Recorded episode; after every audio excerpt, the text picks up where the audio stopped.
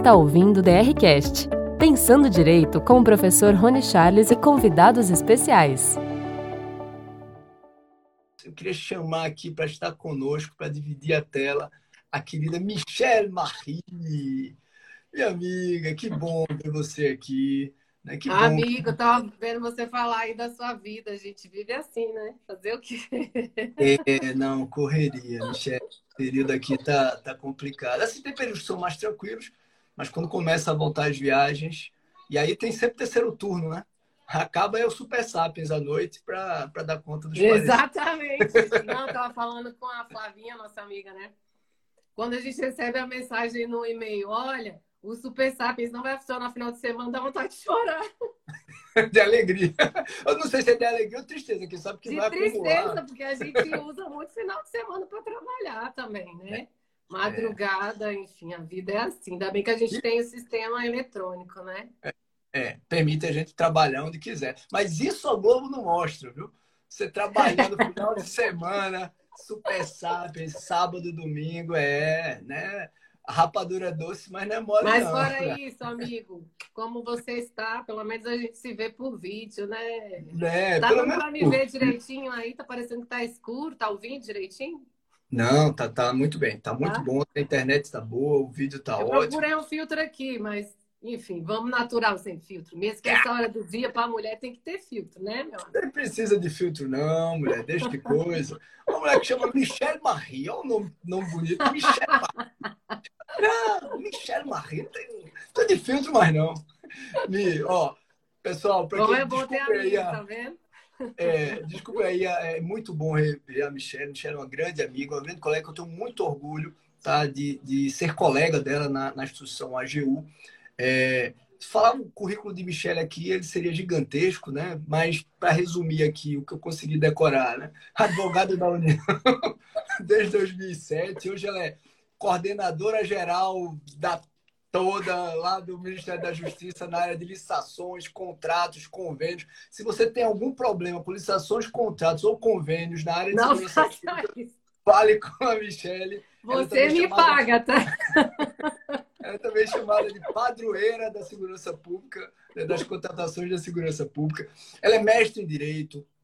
A Michelle uh, atua hoje na coordenação geral do Ministério da Justiça, mas já atuou em outras grandes consultorias jurídicas da Esplanada, né? atuou também como coordenando na área de convênios do, do Ministério da Educação, né, Michele? É, do Ministério do Planejamento, né, Michele? Do Ministério do Turismo, né, Michele? Tem mais algum que eu consigo? Na SAG, da República. Civil, Presidência da República. Então, a Michelle ela ela está quase fazendo o rodízio ali nos, nos ministérios então basta experiência. E é, e é uma colega que é uma advogada nata, advogada pública nata, aquela que, quando uh, se depara com um problema, tenta construir solução sem, sem medo, com altivez, né? É, com qualidade com altivez. Então, Michele, é uma grande alegria tê-la como uh, colega da Advocacia Geral da União, tá? E é uma grande alegria estar com você hoje falando sobre esse, esse tema é, interessante e relevantíssimo, que é as licitações nas contratações públicas com enfoque na nova lei de licitações. Tá?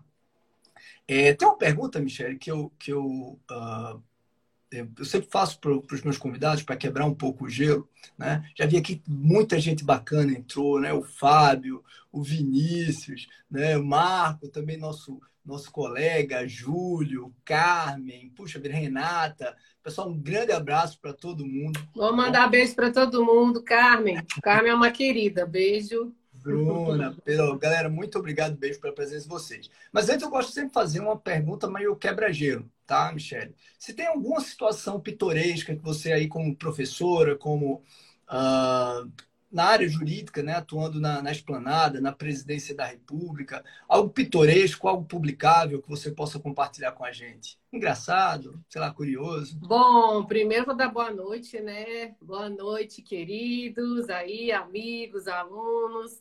Boa noite, você, amigo. No final da live, você me responda se você adotou a barba em definitivo agora, porque eu olho para você e não te reconheço, porque eu sempre vejo você sem barba. Mas você responda no final. Rony, Prazer enorme estar aqui. Você sabe da minha admiração por você. Conheço o Rony desde 2007, quando eu entrei na AGU. Eu tenho um carinho enorme porque o Rony é um, um grande incentivador meu. Se eu estou aqui hoje, assim, da forma que eu estou, é, palestrando, dando aula, você sabe que você tem grande participação nisso. Para quem não conhece o nosso livro, aqui, ó, RDC, que inclusive eu estou dando a matéria na pós da PUC Paraná sobre a RDC. Lembra que eu até estava conversando com você. E, eu usando currículo e esqueci, esqueci logo do, do, que a gente, do nosso livro. Ô, oh, cabeça, né? A gente publicou o livro RDC, pessoal, Regime Diferenciado de Contratações. E não é só, a Michelle também é coautora de um livro escrito por vários colegas. Desculpa interromper, Michelle, é para exatamente esse livro excelente sobre a nova lei de licitações, escrito por diversos colegas, né? Estão é, aí. Ah, não vou, não vou falar porque tem muita gente, né? Livro com muita gente. Tem muita gente que você vai esquecer. É, não, mas, mas é um livro excelente, Michele. É, é, sem dúvida nenhuma, um dos melhores livros lançados sobre a nova lei de licitações. Né? Já eu tenho a primeira, não tenho ainda a segunda edição, a nova edição, mas é um livro sensacional. O que eu já li, li bastante da primeira edição, um livro sensacional. Parabéns a, a todos vocês, colegas. É, é, um orgulho ter tantos colegas qualificados participando desse livro. Tá? Então, pessoal, dois livros. Um, eu, eu e Michel escrevendo sobre o RDC, né? E o outro é um livro sobre a nova lei de licitações que ela escreveu com diversos colegas valorosos. Tratado da, da nova lei de licitações e contratos. É isso. Obrigada aí pela propaganda. Mas então, eu quero deixar registrado aqui isso. Todas as vezes que eu tenho fala que você está, você sabe que eu digo isso, que nós nos conhecemos desde 2007, conseguimos manter essa amizade que continue aí. E agradecer imensamente também todo o apoio que você sempre dá para todo mundo, né, dentro da, da instituição, é, em termos de tirar dúvida. Você é uma pessoa extremamente carismática e muito querida, você sabe disso, viu? Então, vou deixar registrado aqui. É. Fora isso, eu tenho orgulho enorme de ter colegas como você, de ter colegas como os que eu trabalho na MJ, tenho colegas na GU brilhantes que a gente para para conversar assim e fala: nossa, que legal estar tá dentro de um órgão desse. Então, beijo para todo mundo aí da AGU também.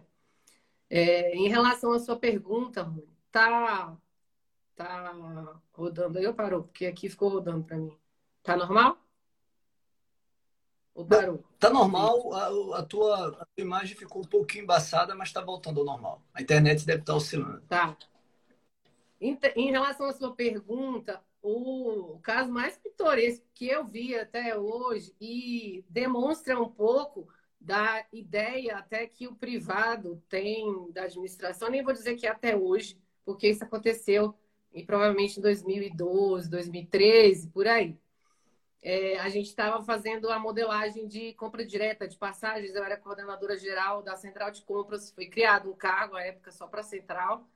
Tem um assessoramento jurídico, porque ela estava sendo criada e era necessário ter alguém ali assessorando próximo para que as modelagens pudessem sustentar.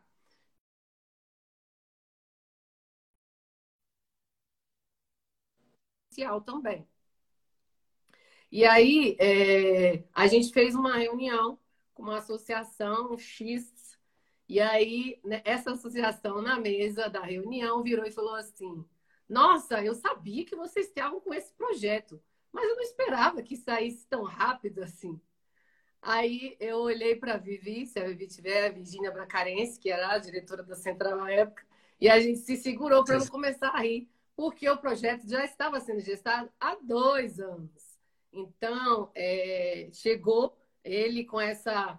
É, ele foi surpreendido, né, já com o edital publicado para fazer a compra direta, e aí alegavam, né, entre aspas, que ia atingir determinado setor, que não aconteceu depois, enfim.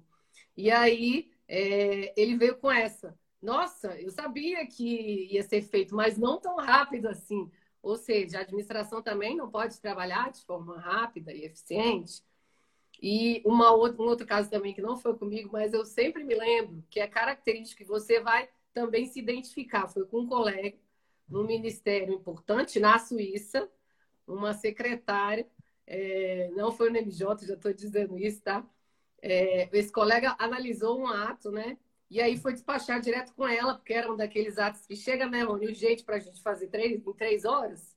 E aí ele foi despachar direto com ela, era um ato normativo. E aí ela virou e falou assim: tem como eu assinar isso aqui sem assumir responsabilidade nenhuma? Aí ele calmamente olhou: tem, é só você pedir exoneração do seu carro. tem responsabilidades que são nossas, tem responsabilidades que são dos gestores, dos secretários, e não dá para a gente também abacar tudo quanto é tipo de responsabilidade, né? Por mais que eu seja assim, você também é, a gente se identifica por conta disso, de tentar solucionar ali da melhor forma o que trazem para a gente de problema e com a maior segurança possível. Mas nem tudo dá para a gente fazer, né? Tem coisa que a gente tem que Não. separar e ficar cada um no seu quadrado. Não, sem dúvida. Assim, eu entendo gestores, às vezes têm, têm um medo enorme de, de responsabilização e às vezes tem muita insegurança né, em relação ao que o órgão de controle vai entender. É uma, é uma preocupação é, legítima, né, legítima. Agora, tem alguns que, que querem criar, digamos, coisas muito não ortodoxas e não querem correr o risco dessa, é, exatamente. Dessa tentativa, né? Mas eu, eu acho que a gente está mudando, a nova lei vai mudar um pouco isso. A, a, a ser parceira para essas tentativas de inovação. Eu acho que esse é o, é o, é o futuro da atuação da advocacia pública. Tá? Os órgãos do primeiro caso evoluíram bastante, né? Ah, sem dúvida, sem dúvida. A CGU, o avanço da CGU é, é impressionante para mim, e do Tribunal de Contas da União também. Eu ia falar é. isso, o TCU para mim é mais até assim, que é o que eu é. lido também mais de perto, né? Eu não tenho eu sou que não tenho que falar assim muito do TCU, até não gosto muito de quando tá, ah, porque ele atua é, de forma contra o gestor, porque eu não tive essa experiência aqui do meu lado uhum. federal. Então, as experiências que eu tive com o TCU foram de ser ouvidos órgãos, muito pelo contrário, foi até de auxílio, de controle preventivo, até então eu não sou o coro de que, olha, sou contra órgão de controle, não. Acho que, aliás, eu sou coro de que a administração pública tem que ser colaborativa, todos os órgãos integrados para que a gente possa ter eficiência, né? Não, e a administração gerencial. É isso. Com certeza, com certeza. Eu, eu, acredito que se não fosse os órgãos de controle, notadamente o Tribunal de, Tribunal de Contas e o TCU, é o grande protagonista para mim de tudo isso, nós não teríamos o nível de profissionalização que nós alcançamos nessa área. É, o, o, outro lado é o seguinte, é que o, o, o, tem aquele adágio do tio Ben, né? Com grandes poderes vem grande responsabilidade. O Tribunal de Contas da União ele tem que compreender que às vezes ele emite uma opinião que às vezes é tópica naquele processo e aquilo gera uma repercussão é. enorme e às vezes gera temor indevido, né? Eu acho que não é culpa né, também do TCU. Acho que as outras é, instituições ou organizações elas têm que atuar para equilibrar um pouco isso. Eu acho que a advocacia pública ela precisa parar de ficar atrás da mesa, só fazendo parecer reativo ou de controle e, e, debater novas possibilidades com o Tribunal de Contas. E quando tem esse diálogo, a minha experiência sempre foi muito positiva no diálogo com os órgãos de controle. Agora, ficar mandando papel para lá, papel para cá, dá, dá errado. Normalmente, dá errado para namoro, imagine com relação com o órgão de controle. Não vai dar certo.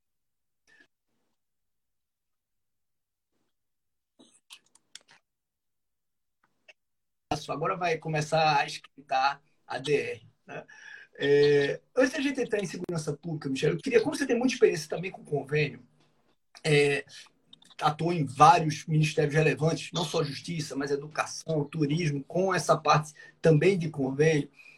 Na sua opinião, quais os principais gargalos né, na área convenial? Né? Porque eu ainda identifico nos convênios, seja com o terceiro setor, que você também atuou muito, seja uh, entre órgãos de administração pública, eu ainda acho uma, uma, uma legislação meio kafkiana, sabe? Que, que trava muito essas relações de cooperação. Né?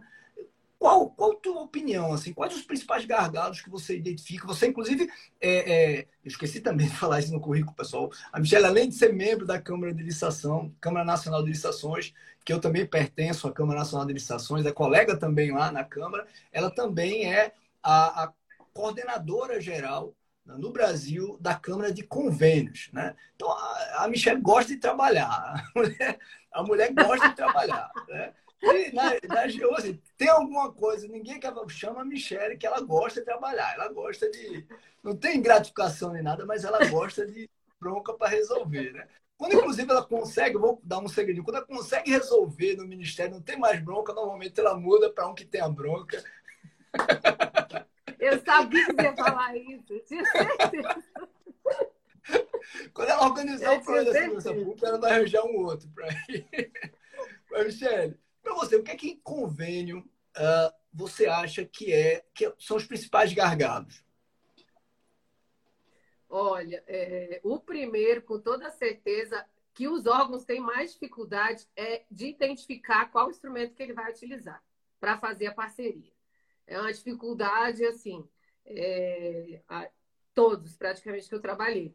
Então, é, fazer o nexo de causalidade ali com a parceria, o objeto da parceria que ele, que ele quer e o instrumento que ele vai utilizar, estabelecer a relação jurídica entre a natureza jurídica de um órgão que está formando a parceria e o outro, eles têm muita dificuldade em fazer é, é, essa relação.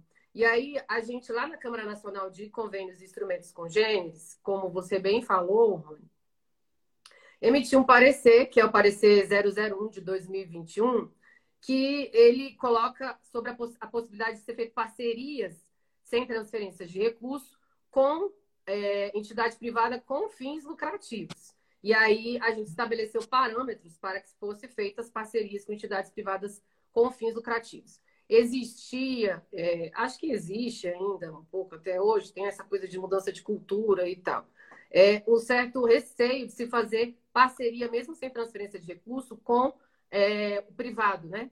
com a empresa privada que tenha fins lucrativos.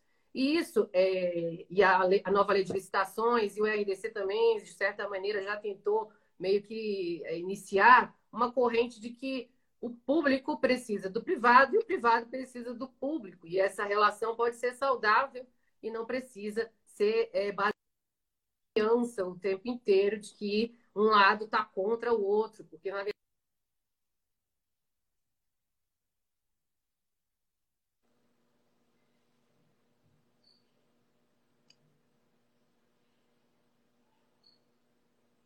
Travou um pouquinho, Michele. Não sei se foi o meu ou foi para todo mundo. Acho que o teu travou um pouquinho quando você falou em desconfiança, tá?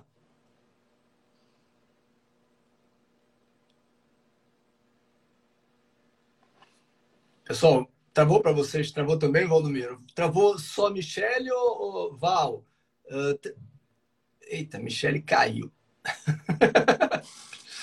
Michele caiu. Deixa eu ver aqui. Tá, falou, tá vendo como convênio é complicado? Foi só ela começar a falar de convênio que até a, a internet dela caiu. até a internet dela caiu. Deixa eu ver. Acho que Michele vai voltar aqui. Michele, tenta. Pede para voltar. E deixa eu procurar aqui. Vai. Michelle Marie, vamos lá. Ei, Michelle, mandei um convite para você. Aê, caiu, Você caiu. Você falou, começou a falar de convênio, aí já. Já era. É tão problemático o convênio no Brasil que nem a internet aguenta. Não, não é. Para com isso, hein? Não é problemático. É, eu parei que parte? Foi da. Você estava dizendo que é complicado, aí travou. Aí você ficou. Não, mas eu falei da parceria com o privado com fins lucrativos, né? E aí a gente tem um parecer na Câmara Nacional. E aí até, até perguntaram, perguntaram o número do parecer. Se você puder depois me enviar, eu publico no, no, no site. 001 2021. Se colocar assim, modelos, convênios, AGU no Google, vai abrir lá e dentro da aba tem lá pareceres e já vai aparecer. Mas eu te envio também, sem problema nenhum. É, eu tô achando até que eu publiquei ele na, no, no coisa. Eu acho que você me pediu. É, eu, eu publiquei acho. ele no portal, no website. E aí, é... com a publicação do, do Marco Regulatório das Organizações da Sociedade Civil, que é a Lei 13.019, de 2014, o que, que aconteceu? Ela, ela, trouxe a figura do acordo de cooperação. Então, é, o, o, acordo de cooperação, antes a gente usava entre órgãos públicos, é, com fundamento no 116 da 866. Aí, a partir da publicação da 13.019, ela colocou que o acordo de cooperação da 13.019, sem transferência de recursos, é para entidades privadas, para fazer com entidades privadas sem fins lucrativos. E ali, é, dentro do que ela chamou de organização de sociedade civil, também tem cooperativa, tem entidade religiosa, mas sempre relacionada a essa área social. Então, criou-se uma confusão. Aí até hoje tem essa confusão, para te falar a verdade, entre o acordo de cooperação, se ele está sendo firmado com entidade privada sem fins, sem fins lucrativos ou com outro órgão. E aí, lá na Câmara Nacional de Convênios, a gente estabeleceu uma baliza para fazer uma diferenciação. Quando eu faço com outro órgão, seja com entidade, é, seja com outro órgão da administração direta ou indireta, eu chamo de acordo de cooperação técnica. E aí eu fundamento no 116 da 866. A origem, a base dos convênios inicial, né? E aí o convênio sentido lato aqui, eu não vou entrar no mérito de fazer a diferença. É, e se é diferente, convênio para contrato, que aí já daria uma outra live. Mas, é, no sentido lato, a base original seria o 116.866. Então, a gente buscou, a fim de compatibilizar todos esses microsistemas aí, a, quando você tem acordo entre órgãos, administração direta e indireta, você tem acordo de cooperação técnica e fundamenta no 116.866. E quando você tem com entidade privada sem fins lucrativos, você coloca lá na 19, que é o marco regulatório das organizações da sociedade civil. Em relação é, aos convênios em si, eu acho que o pior, o gargalo maior, porque hoje, por exemplo, lá no Ministério da Justiça a gente tem parecer referencial para convênio, para várias secretarias, porque o volume de convênios não teria condição de, de analisar, a Consultoria Jurídica analisar. Uma única secretaria, ela faz em um programa 300 convênios. Então, assim, não tem condição. A gente analisa as dúvidas pontuais jurídicas que vão aparecer a partir da relação jurídica ali formada. Agora, em termos de é, estágio inicial de, de formalização de minuta e tudo o que precisa ali de documentação, a gente tem um referencial. E aí eles usam, a maioria das secretarias lá do Ministério, usam um referencial para fazer o convênio. Mas o grande gargalo é a prestação de contas. Então, por que, que a maioria foge de convênio? Por causa da prestação de contas. Porque na fase de prestação de contas, você precisa ter gente suficiente, braço suficiente para analisar cada prestação de contas. Então, formalizar 300 até vai. Hoje eu tenho a plataforma Mais Brasil, que tem um ganho de eficiência enorme. Agora, na fase de prestação de contas, que aí eu tenho que analisar todos os 300 se cumpriram tudo que estava ali, aí eu tenho que ter braço para isso e é uma fase complicada.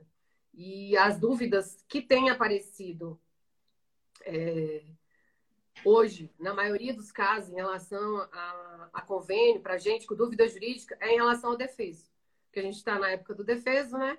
E aí é, as dúvidas estão baseadas a se pode fazer o convênio ou não, é, no, na, no defeso ou não. A gente tem também muito lá no MJ convênio internacional, né? Que são parcerias internacionais com outros países, órgãos de outros países. A gente até publicou uma portaria, que é a 453 de 2020, para tratar desses instrumentos de parcerias com é, internacionais, né? Com outros países. A Polícia Federal e a PRF faz bastante, formaliza bastante esse tipo de parceria. E, por fim, tem os convênios de pesquisa, desenvolvimento e inovação, que também tem outro mundo. Então, quando você fala assim, gargalo, depende do instrumento que você vai usar, depende da parceria, mas essa seara de convênio, ela é muito bem regulamentada, né? Na parte de convênio estrito senso, a 424, ela vem quase que dissecando, quem já tem oportunidade de ler, ela vem quase que dissecando ali, em forma de manual, tudo que você tem que ter na fase né, de instrução dos processos, na fase de prestação de contas. É, existe uma comissão gestora da plataforma Mais Brasil, que eu também faço parte, que também é, vê essas dúvidas relacionadas a convênio e aí tenta ali é, emitir comunicados para os órgãos de como proceder ali com relação a essas parcerias. É isso, para de rir. Não, é bem, não, é não, que entrou Virgínia, que a gente falou agora há pouco, né? Falou sobre ela, entrou Virgínia Paulo, uma turma muito bacana entrou aí também. Olha, eu acho que eu acho que o maior problema do, do, dos convênios talvez seja a gente tentar criar uma roupagem única para coisas tão diversas. Né? Você falou aqui variedade enorme, né? A começar, por exemplo, as relações conveniais em sentido amplo com, com o setor uh, privado lucrativo, né? que não são entidades filantrópicas ou não filantrópicas. Eu lembro que na pandemia, quando eu, eu fui convidado para atuar pela Ministério da Saúde, tivemos várias, várias relações né, conveniais em que o privado estava auxiliando a, a comprar insumo para exame, máscara, respirador, eram bancos. Aliás, eu acho que é uma homenagem que deveria ser feita pela sociedade brasileira a várias empresas, grandes empresas brasileiras na área de, de na área de eh, financeira, na área de transporte, na área de logística, que ajudaram, eh, na área laboratorial, que ajudaram gratuitamente, né? A, a, sociedade no combate à pandemia. E naquele início, sobretudo, que você não tinha recurso ainda, tava, a burocracia estava se movimentando para se preparar, o privado entrou e ajudou muito, sabe? Muito. E eu lembro que na época me perguntavam, vem cá, dá para fazer? Eu falei, tem que fazer. a gente tem que fazer, não, não, não tem essa. E aí é onde a gente tem o mesmo perfil de, de advogado público, né? Não, vai ter que ter solução, a gente vai construir uma solução. A sociedade aqui não pode perder pelo gargalo, ou eventual inexistência. Que eu acho que em convênio tem muito disso. Né? Se criou algo, uh, sei lá, uma grande quimera burocrática e você não consegue tratar com eficiência até que alguém eh, normatize, vá na frente, enfim, faça algo que dê segurança para a execução de quem está na ponta. Né? Enfim, é, eu acho que é, é, algo que precisa ainda de um, de um, de um amadurecimento Não, mas institucional. Você tem hoje, Rony, com a plataforma Mais Brasil e com vários. Hoje você tem aplicativos. muito! Que você muito, acompanha muito. a obra em estado e município. Olha que evolução. Então, assim, tem. Fantástico. É... Fantástico. A, a plataforma. Eu sou a plataforma... defensora e sempre falo isso do Departamento de Transferência da União, porque eles tentam, com o mínimo que eles têm lá, fazer com que é, essas parcerias, principalmente para levar a política pública lá para a ponta, para Estado e município, funcionem efetivamente. Não tem como ser algo simples, porque pensa, você está fazendo uma parceria com o Estado para que ele faça uma obra é, de uma escola e você tem que depois, você vai ser cobrado depois por órgão de controle. Então você tem que estar tá acompanhando ali de perto se vai dar certo ou não. E aí você não pode tirar essa responsabilidade enquanto o órgão só repassou, repassador de recursos, repassei e acabou. Então, você acaba tendo que também ter uma, uma, certa precaução em termos de normas. Mas talvez agora vai sair um decreto que vai, olha aí, spoiler, né? Vai é, revogar o 6170 e vai regulamentar o 184 do, da nova lei de licitações e contratos. E vai, já, a gente já olhou a redação, vai ser um decreto bem é, enxuto e quem sabe agora a gente consiga fazer um direcionamento mais efetivo, né? E de, de parcerias agora que a lei está mais aberta também a receber mais o privado, mais flexível.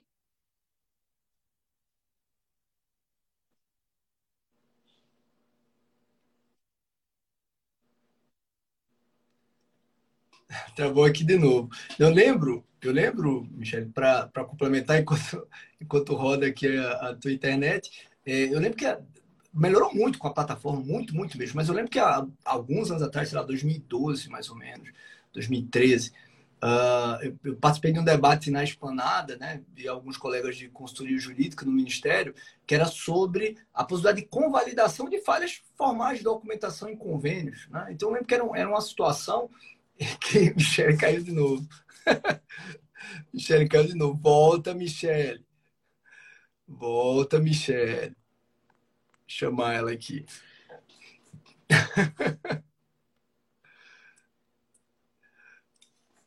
É, e, que, e que a discussão se podia convalidar. Né? A discussão se podia convalidar por uma falha de documentação né? formal que depois todo mundo já podia corrigir, já, já conseguia corrigir. E, e, eu emiti um parecer, fui um, um, dos poucos que deu uma opinião pela possibilidade de convalidação para que se mantivessem os convênios firmados, que era, acho que era o Ministério da Integração, e acabou ficando, né? O então advogado-geral da União acabou. Parar de falar de convênio, né, Nathalie? Porque o convênio não está ajudando com a internet, não. e eu lembro que a gente emitiu, eu, eu emiti esse parecer lá pela, pela. Não lembro qual era a conjunto, era era transporte ou era. Uh... Voltou? Aê, voltou! Você não sabe o que, eu fiz, Ai, aí eu tinha desligado o Wi-Fi. Ai, Michele, problema de operador. Desculpa, eu voltei aqui para confirmar se estava no Wi-Fi e que não estava. Desculpa. O pessoal já está achando que é um assunto Agora convênio. acho que vai vamos cair. mudar de assunto convênio. Perdão. Vamos, vamos, passar. Vamos falar. Ó, tá vendo? Convênio nem a internet funciona então, bora, no Brasil, bora tá vendo? Não, mas tá, melhorou muito. Melhorou. Não, é, é, não, o convênio é, é muito é, importante. É essencial, até porque se concentra muito recurso no governo federal. Né? Então, a forma de tentar equilibrar um pouco isso é com convênio, transferência de recursos para estados municípios. É necessário demais. Exatamente. Por isso que eu acho que deveria ser mais simples. Eu lembro, eh, Michel, eu não, não sei se você estava nessa época. Eu, eu emiti uma vez um parecer, um debate na esplanada sobre. Você estava, eu lembro que a gente conversou sobre isso. Sobre convalidação em convênio, por conta de umas falhas no, no, nos convênios documental de certidão. Né, da, no... eu, sei, eu cheguei é, a fazer. É, aí, na, não, mas aí não tinha câmera ainda. Aí eu lembro que eu fiz o, o, o parecer, os pareceres, foram vários pareceres feitos, então é, consultor geral da União e o advogado geral não escolheram o meu e aprovaram, permitindo a convalidação. Né? E eu lembro que um dos argumentos que eu usei no parecer né? Eu, eu fui bem utilitarista na, na, na, construção do raciocínio jurídico. Mas olha, é, esse negócio de documentação tem que ser revisto, de certidão, porque na época tinha uma manchete que dizia o seguinte: 84% dos municípios brasileiros não têm a documentação integral para firmar convênio com a União. Olha, uma, um regramento que estabelece exigência de documentação para os convênios aos municípios, que 84% não consegue cumprir, é o regramento que está errado. É o regramento que está errado. Mas não é isso. O, a, a, portaria ela só traz o que tem nas leis. Ela só traz o que a LDO pede, o que a LRF pede, o que lei espaço pede. Por exemplo, tinha uma lei que falava que você, não, que você tinha que comprovar que você não botou nome de, de, de governador, de deputado em, em, em, em obra né, pública. Algo nesse sentido, assim. Aí teve que botar na portaria, porque existia essa lei. Então, é isso aí começou a trazer uma celeuma. Então, é o regramento que está errado. Você tem que corrigir esse regramento que está exigindo coisas inúteis que só é. atravancam o objetivo público, que é transferência de recurso. Né? Então, é, é, tem mudado bastante. Com o sistema já deu, assim, avançamos 10 anos com, com o sistema. Né? 10 anos, e, e depois foram criados criadas outras exceções que permitem que você não exija determinadas regularidades, determinadas documentações. Eu espero que a gente avance mais ainda é, com esse novo decreto, né? Porque senão a gente prioriza demais a, a formalidade, né? O que é, é burocrático e perde a, a, funcionalidade que é a transferência do recurso. Mas vamos mudar, sair de convênio antes que caia de novo sua internet, tá? Vamos falar não, agora vai cair mais é, não, porque eu descobri o problema. mais nítida agora, era o Wi-Fi mesmo. É. Bem melhor, né? Mas vamos, vamos lá, vamos para a segurança pública. Vamos para a segurança é... Em relação a, aos contratos, aí saindo de convênios e indo para as licitações. Para a segurança pública, a Conjunto do Ministério da Justiça ela atua com que órgãos? Para a gente para a gente ir apresentando para os alunos os dilemas hoje, né? Porque a Conju eh, atua, do Ministério da Justiça atua, não apenas com o MJ, mas também com Polícia Federal, Polícia Rodoviária Federal. Passa aí uma, uma rápida lista dos órgãos que vocês acabam assessorando nas contratações públicas. Rapidamente, nós prestamos é, assessoramento lá no Ministério da Justiça para as unidades do próprio MJ, e aí inclui as secretarias, né? Do Ministério, é, Gabinete do Ministro, é, todos os órgãos que fazem parte da estrutura do, do MJ mesmo. E os vinculados que são, é, os vinculados não, porque os vinculados são autarquias, aí tem as procuradorias federais, que é, é a Fundação, a FUNAI e o CAD, né? Então, é, a gente presta assessoramento também para a Polícia Federal, daqui, né? Daqui do DF, que aí a Polícia Federal dos estados são as ECJUs que vão prestar o assessoramento. A gente presta é, assessoramento para a Polícia Rodoviária Federal, daqui também do DF, e nos estados, quem vai prestar assessoramento são as ICJUs, e a gente presta também assessoramento para o Departamento Penitenciário Nacional. E aí, é, essas são todas as unidades que a gente presta o assessoramento. Desculpa, Michel. E quais os principais Isso desafios daí... que você identifica uh, nesses órgãos em relação às contratações, uh, de, nas licitações e contratações públicas?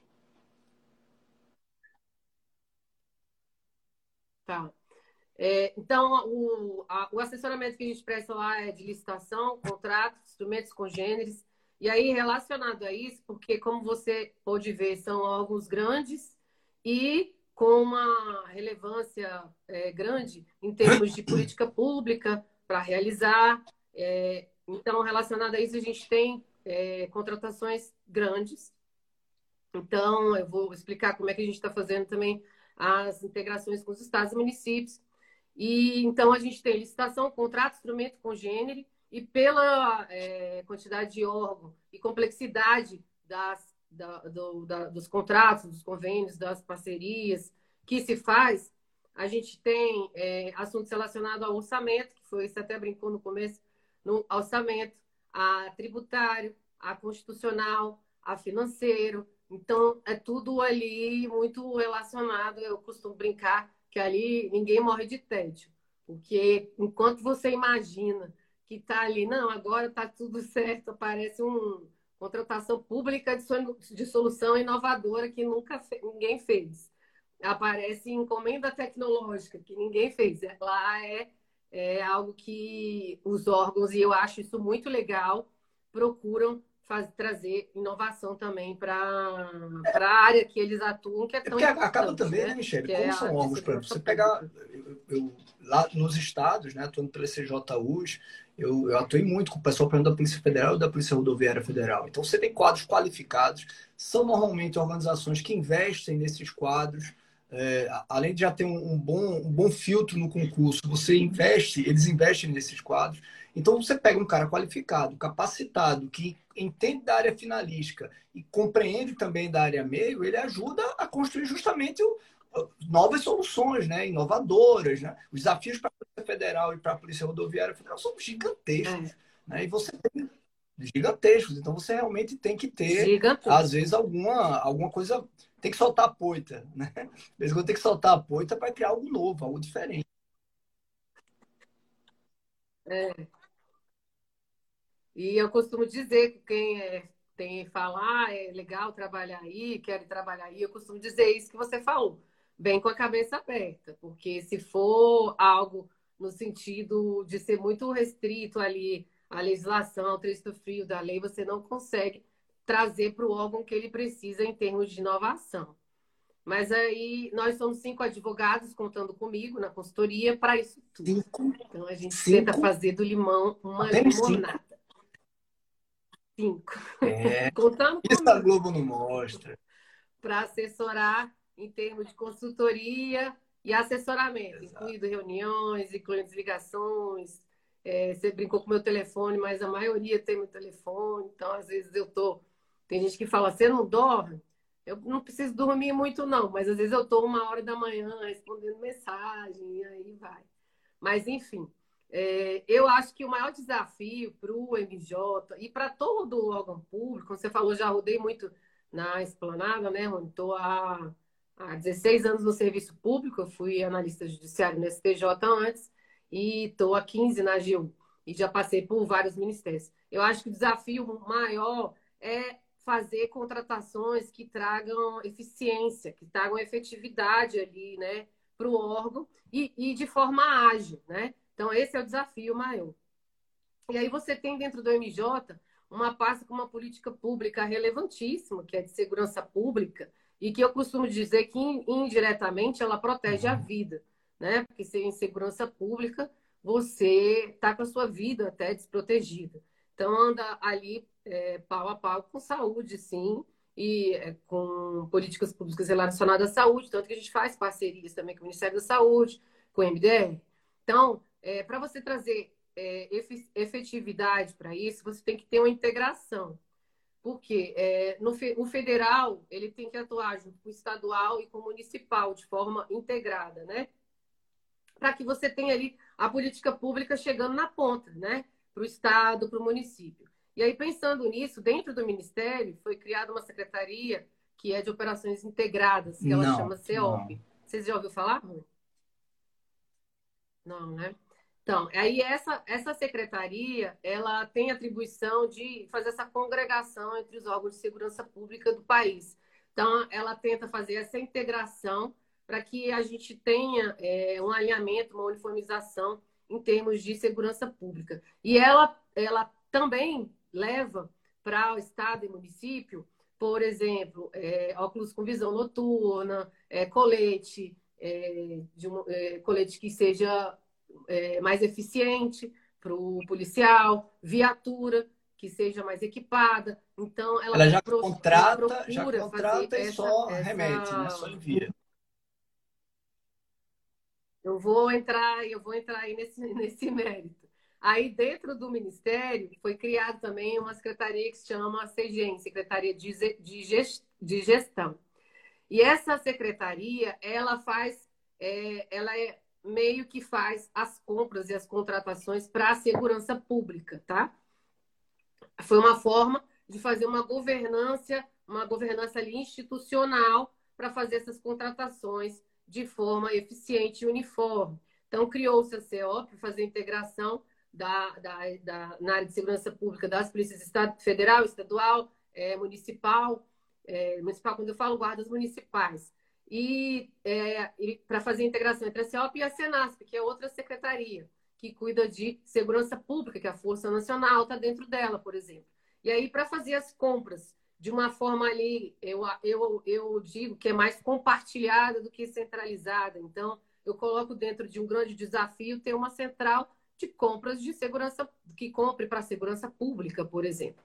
Hoje a gente tem, que é isso, é onde o ponto que eu ia chegar, que você acha que você chegar, o Compra SUSP, né? Que aí foi feito lá no Ministério, e aí tem um escritório de compras dentro dessa secretaria, da Secretaria de Gestão, que aí ela faz é, essa compra, ela faz um, um grande registro de, pre, de preço, pre, faz o pregão, registro de preço, faz uma grande ata regionalizada, verifica ali no estado e no município quais são as necessidades deles, para que ela possa fazer dentro da, da, da Secretaria de Gestão essa grande ata e levar, por exemplo, o mesmo colete para para o policial que está atuando no Acre, o policial que está atuando aqui em Brasília, o policial que está atuando em São Paulo. Então, ela faz essa, ela é, ela, ela tem esse, esse escritório de compras públicas é, que eu chamo mais de compartilhada, do que centralizada ali para fazer essa, essa gestão. E aí, dentro disso, o MJ recebe um grande número de emendas impositivas, né? É, seja de bancada, seja individual. E aí, é, ela já entra no, no orçamento do MJ com a destinação, com o objeto certo para ser feito, né? E aí, o que, que, que acontecia? Quando ela entrava para, por exemplo, comprar a viatura, vou dar um exemplo que aconteceu real, tá? Entrou uma emenda é, individual para comprar viatura para o estado de Rondônia. O que se fazia antes? Convênio. Ai, se fazia um convênio para poder passar o dinheiro para o estado de Rondônia para ele comprar a viatura, certo? O que, que se faz hoje? Como o MJ ele tem essa secretaria de gestão que faz essa é, e tem o Compra SUSP, ele, e tem essa grande ata, digamos assim, regionalizada, se a emenda entrou e eu tenho já ali na minha ata disponível para prestar a viatura para o estado de Rondônia, eu vou lá, pego o dinheiro da emenda, compro a viatura e faço a doação para o estado de Rondônia. E aí eu não tenho convênio ali e faço com que seja mais ágil e efetivo essa, essa formalização até a formalização do instrumento e até chegar lá Bom. na ponta de forma mais efetiva e tirei ali a necessidade Bom para todo mundo, reduz drasticamente o custo transacional da operação. Você vai melhorar muito a eficiência, porque ao invés de centenas de licitações, milhares de licitações, vai ser uma licitação que bem planejada, vai atender às necessidades de todo mundo e ainda reduz muito o risco de corrupção, que infelizmente a gente sabe que ainda ocorre quando há esse tipo de emendas, vai para lá, enfim. É, acho que é melhor para todo mundo. E a nova lei tem uma coisa muito bacana, né? Que tinha, uh, isso é uma prática já usada em outros ministérios, a educação já fazia isso, saúde. A nova lei permite expressamente que seja condição para o recebimento do recurso, o convênio que use a ata federal. Então, é uma, é uma algo, essa, essa prática usada na esplanada acabou influenciando a própria a própria nova lei de licitações, né? Muito bom isso. Vários professores vieram aqui, viu? Vieram de prestigiar, professor é, Marcos é, sou... Nóbrega, professor Paulo Alves, a Virgínia. Muita gente muito boa veio aqui e prestigiar, viu? Eu vi, eu vi a Vivi, Vivi também, vi Danilo, ó, galera. seu coração, viu? Saiba muito que boa, meu coração está aí boa. com você. É, é, sobre essa, a natureza jurídica das emendas, Rô, a gente tem um parecer, o 01 de 2019 da CNU, não sei se você lembra desse parecer, que era da Câmara de Uniformização, e ele fala da natureza jurídica da emenda. Ele foi aprovado pelo presidente da República, se me falha a memória, é o AM05, aprovado pelo presidente da República. E aí, quando é aprovado pelo presidente da República, lá pelo artigo 40 da nossa lei complementar, ele tem força vinculante para toda a administração. E aí ele trata dessa questão da natureza jurídica da emenda, que ele traz como sendo sui generis, como se fosse obrigatória lá na ponta, mas voluntária, é, obrigatória na origem, mas voluntária lá na, na, na hora que eu vou é, repassar esse recurso, né? E traz aí um pouco de diferença do entendimento que o TCU tem em relação à natureza das emendas, porque ele traz como se fosse voluntária e acabou, né? E aí, é, em termos de desafio na parte de planejamento, eu acho que a parte de planejamento, Rony, de todos os ministérios que eu passei, é um gargalo na administração. Então, a nova lei indo na direção da governança, é, não só institucional, como de contratação pública, eu tenho fé, como eu sempre tenho fé na administração, de que vai mudar é, e vai melhorar muito essa parte de planejamento, porque essa parte de especificação do objeto é um negócio muito complicado para a administração. Isso em todos os lugares que eu falei. A dificuldade que se tem em especificar o objeto e não sair direcionado, a dificuldade que se tem em especificar o objeto e um órgão de controle lá e falar, olha, mas você com essa sua especificação direcionou para tal e qual empresa, é, o órgão tem uma dificuldade muito grande. Então, em termos práticos, o que, que traz mais segurança?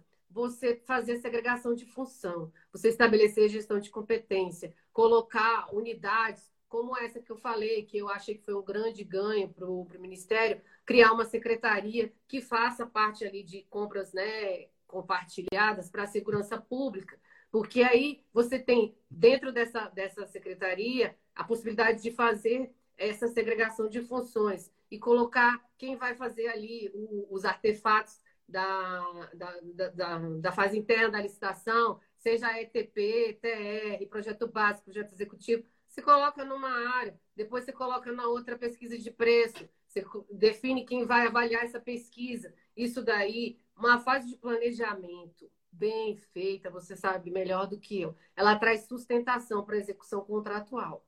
Então, um dos gargalos enormes é, com certeza, essa parte de especificar melhor é, os objetos dentro da parte da fase interna da licitação. Não, com certeza, isso é um gargalo enorme. Acho que é a solução eu acho que não, não ela vai ela vai ocorrer quando a gente começar a usar mais a pré-qualificação permanente. É, usar a pré-qualificação permanente já deixa as possibilidades já definidas, e aí ninguém vai falar mais em direcionamento, já deixa as possibilidades definidas, e isso vai, inclusive, tirar um pouco dessa insegurança que os agentes públicos têm na ponta de, de escolher bem e ter medo que essa, essa boa escolha seja interpretada como direcionamento. Né? O, o Carlos Alberto Zanchet, ele, ele pediu para você repetir o número do parecer. Eu estava também na Câmara Nacional, mas eu realmente não lembro. A N05. Se ele colocar parecer emendas aprovado pelo presidente, a N05 vai aparecer. Ah. Mas é o AM05. E aí vai ter todo o despacho lá do presidente e o parecer inteiro. É um estudo, viu? Porque quem escreveu conheço, foi o querido conheço. Longato. Você conhece ele, né, Rony? Beijo, Longato. E ele estava inspirado. Tem acho que mais de 30 eu lembro, do, eu lembro do parecer. Mas é uma aula, tá? Eu lembro do parecer então, muito interessante. Eu lembro desse parecer do Longato E... Oi? É, e ele fez um estudo profundo, vale muito a pena ler esse parecer para quem lida com essa área de emenda. Ele falou da natureza jurídica e teceu outros comentários, foi um parecer muito bem feito. É, e a portaria que criou o Compra SUSP, né, é a 669 de 2020, para quem também quiser olhar com, é, onde foi criado, foi pela 669 de 2020. E nessa, só para finalizar essa parte, enfim, é, nessa, nesse sentido, né, de segregar e trazer mais eficiência, a PRF ela fez um modelo meio que pegou emprestado, digamos assim, o nosso modelo de SJUs, e ela trouxe para ela também, por meio de resolução, um modelo de eixos temáticos. Então, ela criou eixos temáticos dentro dela, da PRF, e a partir desses, desses eixos temáticos, então, por exemplo, TI, tem uma equipe que faz lá os artefatos da fase interna é, relacionados a TI. E aí envia para cá, a PRF aqui faz a licitação, tem uma uniformização, uma padronização, e os órgãos da, PF, da PRF vão receber, eu vou colocar aqui um objeto relacionado à obra, vão receber as unidades todas padronizadas do mesmo jeitinho e feita por um órgão só. Seria um exemplo também de, ah, dessa parte bacana. de Não, falando do professor Anderson, querido amigo Anderson Pedro entrou também, a Dai entrou, Ivete, boa noite, boa noite a todos vocês, pessoal. Olha, é, eu fiquei curioso, né? Você não, não citou, por exemplo, problema com equilíbrio econômico. Lá não deve ter nada no MJ. Ninguém está tendo, né? É, ah! o MJ não tem inflação. Ó, oh, vamos começar com a história de ata aí. Não, vai dar outra live. Deixa para uma outra live para a gente ficar brigando aqui. Aí vira DR mesmo, Michele. Aí vai virar DR mesmo. Vai vem cá. Vai não. Ele tá falando isso, que quando ele me mandou mensagem, ele, vamos ter uma DR, aí eu não vou ter DR com você. Deixa eu te perguntar. E, assim, a nova lei, aí a gente já passando para a nova lei, a nova lei de licitações, ela, ela, a gente já falou de algumas novidades, ela, ela vai permitir novas, é, novas modelagens, né? Para incrementar a, a, as licitações públicas, ou, ou permitir que eu vou falar disso depois. Ah, é? É a ah, cereja do bolo. Eu quero... Vou falar o quê? Reequilíbrio? Quer falar sobre equilíbrio? Bronca de reequilíbrio? Vamos. Eu adoro esse assunto. Amo, já percebeu, né? Gosto mesmo. É um assunto que, quando me chamam para dar aula, eu vou feliz. É esse de reequilíbrio, que eu acho ele interessantíssimo, tá? Então, assim, lá a gente tem. A gente teve diversos pedidos. Você deve ter tido também, Rony, relacionado à viatura, por exemplo, porque subiu muito é, o ferro e o aço na pandemia. Então, começou a chover. Esse é um dos exemplos. Eu vou, vou trazer outro, né? E aí, a grande maioria dos pedidos relacionados à pandemia, eles fundamentam aonde, Rony? 652D, da 866. Que aí alega que teve o quê? é, área extraordinária e pede revisão. Não é isso? Para você também é isso? Para a gente lá foi isso, né? E aí, o que, que a gente começou a recomendar lá? Olha, veja é, a data que ocorreu o fato, né? Se foi superveniente a, a, a formalização do contrato. Por quê? Estava é, tendo a alegação de ter muito ter tido muito é, de ter tido a alta dos preços desses insumos de uma forma grande, né? É, e, e aí a gente começou a ver que tinha contrato que foi formalizado no auge da pandemia.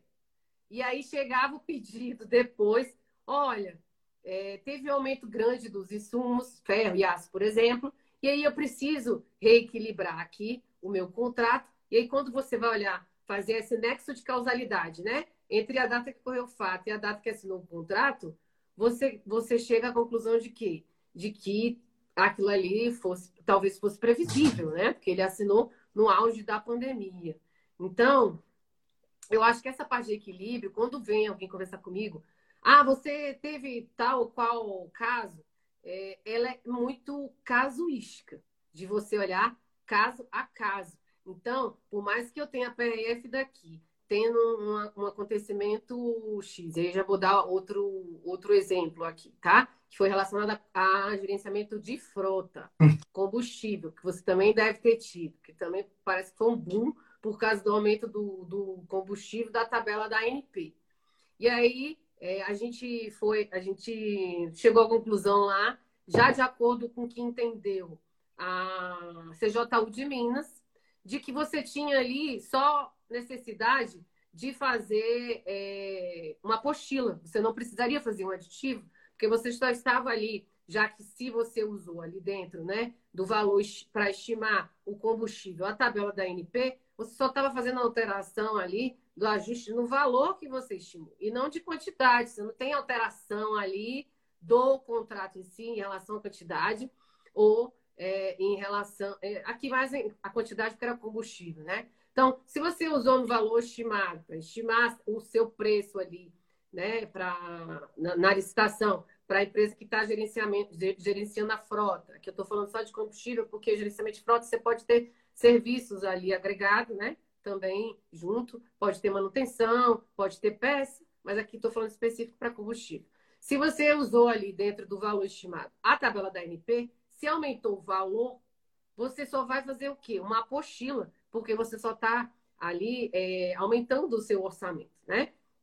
Então você não precisaria fazer um aditivo. E aí, quando a gente é, é, está fazendo ali, na verdade, um reforço orçamentário, que a gente chama, né? Mais técnico. E não é suplementação, tá? Porque suplementação teria outra implicação pela você tem que publicar decreto para suplementar orçamento, enfim. É um reforço do seu orçamento, porque no seu valor estimado você usou a tabela da NP e houve um aumento ali do valor do combustível.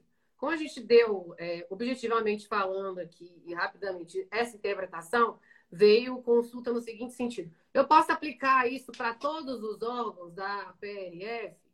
Aí a gente falou: olha, vai ter que ver o caso específico, porque essa seara de reequilíbrio ela é extremamente casuística. E aí, já trazendo um outro exemplo, a gente teve lá um pedido também de equilíbrio relacionado a, a, a equilibrão, a troca de objeto. Eu tinha feito uma licitação para comprar álcool em gel. E a empresa veio, vendeu muito álcool em gel na pandemia, né? A empresa veio e falou assim: olha, eu posso te fornecer este álcool em gel aqui em vez daquele? É o mesmo. Então, quando você for olhar a especificação do um e a especificação do outro, eu não teria condição ali de dizer que era o mesmo, né? E aí, nesse caso, pela vinculação que eu tenho que ter com o que eu coloquei no edital, com o que eu assinei no contrato, é, eu, enquanto administração, não estaria autorizada a aceitar um outro álcool em gel que fosse diferente do que eu licitei. Porque eu estou ali, eu estou vinculada ao que eu fiz no instrumento convocatório. Por outro lado, a gente teve um caso de mudança de objeto relacionado a computador. Eu licitei para receber determinado computador. A empresa que ganhou veio depois e disse: Ó, eu vou te fornecer esse computador aqui, que a geração dele é até melhor, é um computador melhor. Eu não tenho outro, eu não quero passar por um processo administrativo aí de eventual sanção, que seja. Eu tenho esse outro aqui e vou te fornecer. Pode. Então, nesse caso, a gente colocou que teria condições de aceitar. Esse, todos esses exemplos eu estou trazendo, pra, e você sente muito isso, que eu tenho certeza, para dizer que nessa seara não há nada uniforme. Em relacionado a essa questão de troca de objeto, tem um acordo do TCU, que é o 394 de 2013, se alguém estiver passando por isso, ele dá uma baliza ali que a questão dele foi em relação ao uniforme até, de possibilidade de troca até desses objetos e que baliza você teria ali, tá? É, o que eu quero deixar aqui nessa seara é muito casuística, é muito caso concreto. Então, é difícil você estabelecer é, de uma forma uniforme, olha, vai ser assim para todo mundo, né? E aí, a gente, enquanto órgão de assessoramento, ainda tem que tomar o cuidado de não entrar na parte técnica, que compete à área técnica, né? É ela que vai ter que avaliar o que a empresa está trazendo ali de alteração que teve, seja por revisão, seja por repactuação, seja por, é, por, por índice setorial, o que eu tenho estabelecido no edital. A empresa vai me trazer isso e a administração que tem que avaliar isso. Eu, enquanto órgão jurídico, vou dizer, olha, o PF, PRF, você vai para fazer é, reequilíbrio em relação A revisão 65.2D, que a gente ainda está aqui na 866, né, é. né, Rony? Ninguém está usando a nova lei ainda, a não ser que seja para contratação direta. E aí, é, a, gente, a gente tem esse cuidado de dizer, eu, enquanto órgão jurídico, estou te dando aqui juridicamente as balizas necessárias para você ver o que é a revisão, para você ver o que é a área extraordinária, para você ver o que é o caso fortuito, para você ver o que é a força maior, para você estabelecer nexo de causalidade. Agora, percentual disso, que valor você vai é ter, isso é a empresa que tem que trazer. E é a área técnica que tem que avaliar, porque já Com certeza, é o que mais tem, é o que mais tem. E não, não, é o jurídico que vai definir. Eu acho o seguinte, sabe, Michele? Eu acredito que, a, que, a, que o grande erro está sendo. É, é, estão se. O reequilíbrio econômico, o fundamento dele é, é, a, é a área extraordinária. E, e, estão ordinarizando a área extraordinária. Tudo é reequilíbrio, tudo é reequilíbrio. Tudo é reequilíbrio. Isso está criando, na minha opinião, um grande gargalo nas contratações públicas, né, que vai afastar bons fornecedores quando o reequilíbrio realmente era devido, que estimula maus fornecedores né, a, a fazerem uma espécie né, eh, de hold-up. O livro que eu escrevi com, com o Marcos Nobre, o professor Marcos Nobre, o professor Bradson Camilo, a gente tratou sobre isso. Né? Você gera uma situação de hold-up que, às vezes, um fornecedor ele entra com preço uh, mergulhado, porque ele tem mais compreensão do preço de mercado, ele entra com o preço mergulhado para depois pedir o reequilíbrio. E o, o, o órgão público está entregue, está um pouco entregue nisso. Veja, o exemplo, o exemplo do combustível, né? Está entregue. É, todo mundo recebeu aqui milhares, milhares e milhares de pedidos de equilíbrio econômico por conta do aumento gigantesco realmente que ocorreu no, do combustível de 2021 até 2022. Muitos e certamente centenas, milhares de, de gestores públicos concederam reequilíbrio econômico nesses contratos, às vezes contratos de serviço continuado. Né? Ocorre que o governo federal agiu e reduziu o custo do, do, do, do combustível. E nenhum, obviamente, nenhum fornecedor vai mandar um pedido e dizer, olha, pode, volta o preço antigo agora. E os eles não tomam essa. Mas aí. E aí, esse é o problema. O órgão de controle vai olhar daqui a dois anos e vai ver que o combustível subiu, concederam um reequilíbrio econômico e muitas vezes sem a imprecisão, né? De quando é que virou área extraordinária. E depois o combustível desceu e nada foi feito. Né? Então. É, mas é interessante o que eu, te fal... o que eu falei antes. Aí você vai... Essa modelagem de gerenciamento de frota, ela é extremamente específica ela foi criada para poder atender ali a capacidade, e foi a PF que, que, iniciou isso, a capacidade de polarização da PF ali, porque ela está em todos os estados. Então, ela precisa de combustível para viatura, por exemplo, em todos os estados. Só que olha que interessante. Eu tenho que verificar que forma que eu estimei isso. Não aí, prestei. Você prestou atenção no que eu falei antes. Aí eu vou ter Não. que olhar o meu valor estimado se eu botei dentro dele a tabela, o correto, e você está certo, é que se abaixou o preço, o próprio órgão vá lá e altere. Preste atenção. dentro do valor preste atenção. No, tá? No nosso livro, Agora, que a gente. Ele... A gente fala exatamente sobre isso. Eu é sei, a, a, gente, a gente chama, inclusive. A... Tá. Mas pode, só para concluir, pode gerar área extraordinária, você tem razão. Porque se eu não coloquei dentro do valor estimado a tabela da NP, e tem casos que não colocam, pode acontecer de ter gerado hora extraordinária. Então, veja que interessante esse caso que eu estou te falando. É muito casuístico ali de você olhar. E aí você tem razão. Se eu não coloquei para dentro do estimado da tabela da NP e houve esse aumento brusco, eu vou ter que ver se eu tenho ali a área extraordinária para fazer o reequilíbrio. E a nossa interpretação foi nesse sentido, que pode ser o reequilíbrio ou pode ser só uma apostila. Exato, agora veja, isso aí tem que ser feito é, no, é, é na, na, modelagem. Porque sendo feito na modelagem, você já não discute reequilíbrio. Você não, vai usar não. uma tabela referencial dinâmica, que pode ser ANP para combustível, pode ser é, SINAP para construção civil, e oscilando a tabela, oscila o pagamento. Porque você, você licitou pelo maior desconto em cima da tabela e permitindo que ela fosse dinâmica durante toda a execução. é essa proposta que a gente faz no, no livro como uma das soluções para esse modelo de mercados mais voláteis. Né? O Neander perguntou, vi aqui que o Marquinho entrou também, grande Marcos Alcântara, meu amigo.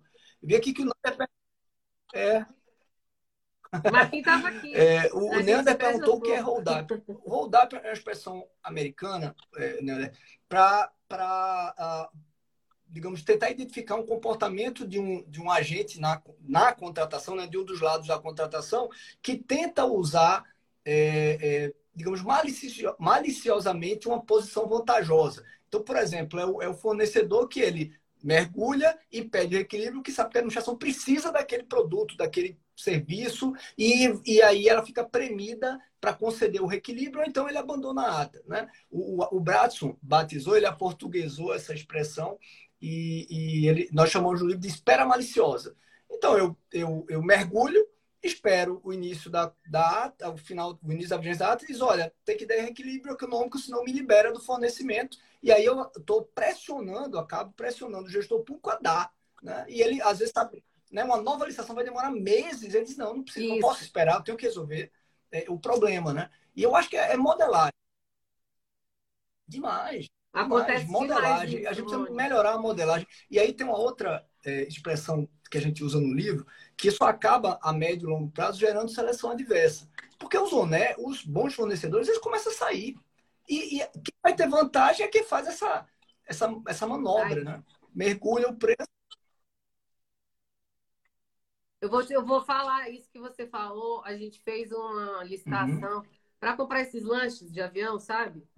É, é comissaria aérea, que eu acho que chama, né? Pensa num mercado que é difícil aqui em Brasília, Rony. Você falou isso que o fornecedor sai, é um mercado super difícil. Então, assim, é, a gente teve que fazer toda uma interpretação de que a, a dispensa lá, que quando você dispensa para interpretação, para a licitação fracassada, né? Para utilizar, para poder contratar a empresa, a única empresa que estava podendo fornecer. Olha só, é, como você vê como o mercado chega nessa, nessa condição, né?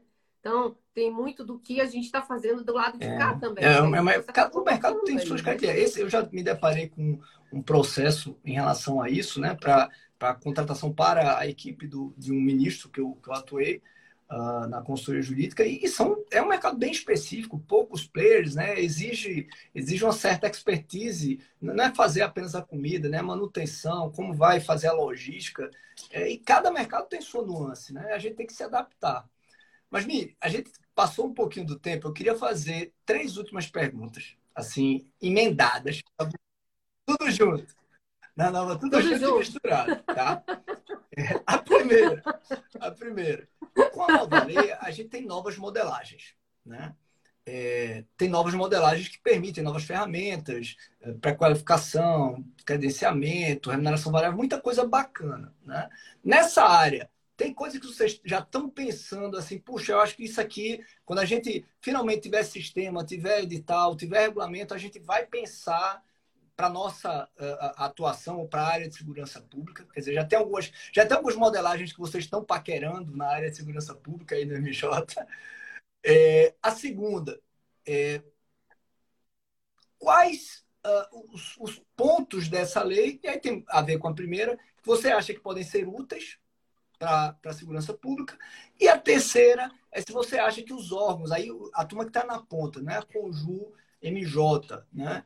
Não é só a Polícia Federal, eu sei que a Polícia Federal já está qualificando bem os seus quadros, Polícia Rodoviária Federal, mas no geral, você como professora também está sempre nos eventos, nos cursos, está sempre participando, debatendo com outros professores.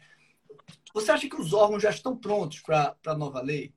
Para daqui a poucos meses, 1 de abril de 2023, não. virar a chave. Não... Eu quero ver essa lei, se essa lei vai entrar, mas tudo bem. Sou a única que estou dizendo isso. Vamos, vamos rezar. Enfim, eu não quero ser também a, a quem está anunciando causa parada, né? Pelo menos a gente tem a, a 866 ainda. Qualquer coisa a gente faz uma alteração legislativa e está tudo certo. Bom, Rony, infelizmente não, tá? No âmbito federal também não. Você falou certo, os órgãos têm feito capacitação no âmbito federal? Tem. Eu fui, participei de um congresso lá no Instituto Cerdeiro Correia do TCU, uma, é, pra, tinha uma quantidade grande, 300, mais 300 participantes, entre Estado, município e, e âmbito federal. E eu perguntei, quem está usando a nova lei? Aliás, quem já leu? Eu perguntei quem já leu. Quem já leu a nova lei? Três levantaram o braço. Três. Pensa, quando eu olhei, eu quis chorar. Então, eu comecei a botar medo em todo mundo. Aí, no final, lá veio todo mundo me perguntar como é que faz para capacitar e tal. Porque é uma realidade a nova lei. Não tem como você dizer que não é. E aí, em termos de modelagem que ela traz, que a gente, é, que eu acho que vai ser importantíssimo, não só para a segurança pública, mas para órgãos é, grandes também, que tem que levar a política pública também lá para a ponta, é, não só aqui, não tem que ficar só aqui no federal, né, como o MJ, tem o credenciamento que você a Virgínia então, eu adoro o credenciamento. A é Virgínia uma, então. É, uma... É, é, o credenciamento é, é, e ele vem bem bem com, com uma pegada mais de vamos usá-lo, né? Acho que ele vai ser bem usado quando começar a usar mesmo o credenciamento. Tem a pré-qualificação pré que você falou, agora há pouco eu falei, vou falar da pré-qualificação, que é excelente. E aí você perguntou, vocês estão pensando em instrumentos para fazer? Talvez a gente. A, a Virginia está indo. Vai sair aí um livro que a gente, que a Virginia está coordenando e a gente fez um credenciamento muito massa, né, Virginia? E aí você tá, ah, então pronto. E aí é, ficou muito legal é, esse artigo que a gente fez em conjunto. E aí a pré-qualificação é um instrumento maravilhoso, né, Rony? Eu gosto muito da pré-qualificação também. E lá no MJ a gente pode usar o RDC e eles não não usam, pense. Então, assim, é uma pena, vou dizer, muito grande, uma pena vocês, órgãos que podem usar RDC, não usaram. Porque agora vocês iam estar a quilômetros de todos os outros, tá? Porque o RDC está inteiro na nova lei de licitações. Então, e ele só podia ser usado por poucos órgãos. Quem se aproveitou disso, DENIT, Infraero, está lá na frente, tá? É só isso que eu tenho que dizer. Agora, a gente está tentando fazer lá na MJ uma pré-qualificação, quem sabe aí não vai ser a primeira, hein? Então, eu, eu, entrei lá e comecei a criar esse incentivo de, olha, vocês podem usar a RDC, vamos usar a RDC para poder fazer com que começasse a ser utilizado. Então, quem sabe agora não vai sair essa pré-qualificação aí. É, eu sentei até, sentei literalmente com a servidora, é, semana passada, retrasada, para ajudar ela na instrução do processo e aí, esse é um outro gargalo, né, Rony? A gente tem que capacitar os servidores e não só capacitar, dar ali ferramenta de trabalho para ele, né? Para eles. A gente tem que dar incentivo para os servidores que trabalham nessa área, tem que dar incentivo para pregoeiro, tem que dar incentivo para quem trabalha nessa área, porque ele recebe uma responsabilidade ali muito grande, né? De atuar como fiscal de um contrato. Pensa, desse que eu falei para que, por exemplo, é de 300 milhões, né? e vou atuar num, num, num, como fiscal num contrato desse. Então, assim, eu tenho que ter um incentivo para quem trabalha nessa área. Então, eu sentei com ela e ela falou: Olha, é, eu estou com dificuldade. Eu falei: Então, vem aqui, a gente vai sentar e vai construir. Emprestei o nosso livro para ela. Falei: Você vai levar esse livro. Eu ia dar, mas eu não tenho mais nenhum exemplar. Já todos que eu tinha já saí dando para incentivar a usar. E falei: Você vai ler e a gente vai fazer aqui junto, não tem problema nenhum, para que possa sair. E é esse o nosso papel também, de estar tá ali auxiliando é, é, mais presente, né? E aí, registro de preço, a gente usa bastante e traz umas inovações na nova lei, também eu acho importantíssimo.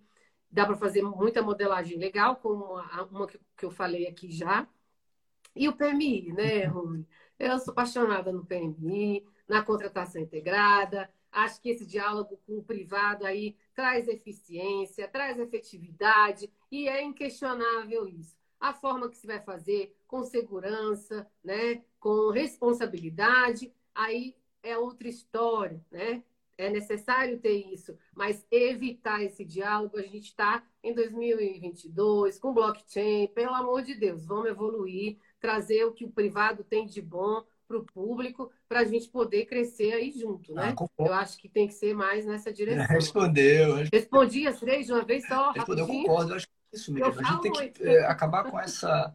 Com essa é... Acho que a servidora está aqui, ó, Rafaela Vila Verde. Está aqui a servidora, doutora. É isso, Rafaela, um beijo. É ela. tá aí para nós. Ah, legal, legal. E espero que sejam, que, que sejam vocês mesmo, né? É, é, é, muito importante que nós tenhamos alguns órgãos. Todo mundo fica com medo de inovar, né? De fazer primeiro. E é, é muito importante que tenhamos órgãos mais, com mais estrutura, com mais qualificação, né? Com servidores mais preparados, é, sendo arrojados, fazendo algo diferente, tentando fazendo, fazer algo diferente, até para servir de exemplo também para outros, né? É, e aí são vocês no MJ, eu acho que é a turma de Minas, né? a turma de Pernambuco, a turma do Mato Grosso também, a turma está fazendo coisa bacana. Na Bahia, é, alguns municípios estão também, é, digamos, acordando para a implementação já da nova lei. Infelizmente, ainda muitos gestores não perceberam que a lei está colocando a responsabilidade na cúpula da administração pela ausência de governança. Então, aqueles que não prepararem vão ser responsabilizados. E, e, e bom que sejam mesmo também para servir de exemplo e que essa omissão acabe, tá? Michele.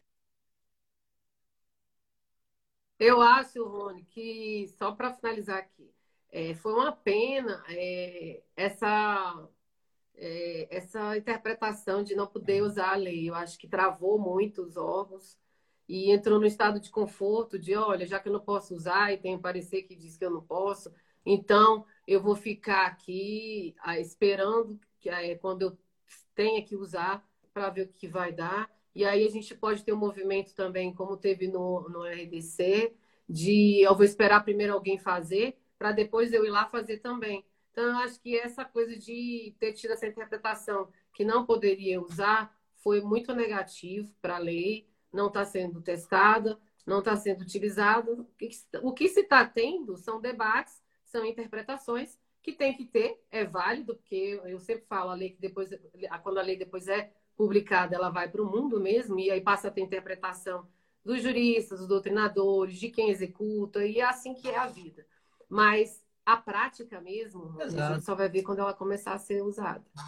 Os problemas, o que precisa ali ajustar, foi assim com a RDC. Então, assim, você vê o RDC quando foi publicado, para o que ele é hoje, de trazer aspectos positivos de jurisprudência do, do TCU para dentro dele, de trazer é, é, matriz de risco para contratação integrada, como obrigatoriedade, por exemplo. Então, assim, é, lances intermediários. Então, assim, é, o ganho que você tem quando você usa uma lei é, é infinitamente maior do que ter ela só no texto. Então, infelizmente, eu acho que você ter, essa, esse, ter tido esse entrave fez com que os órgãos entrassem sim num estado de conforto de que, olha, quando eu tiver obrigado ali, eu uso.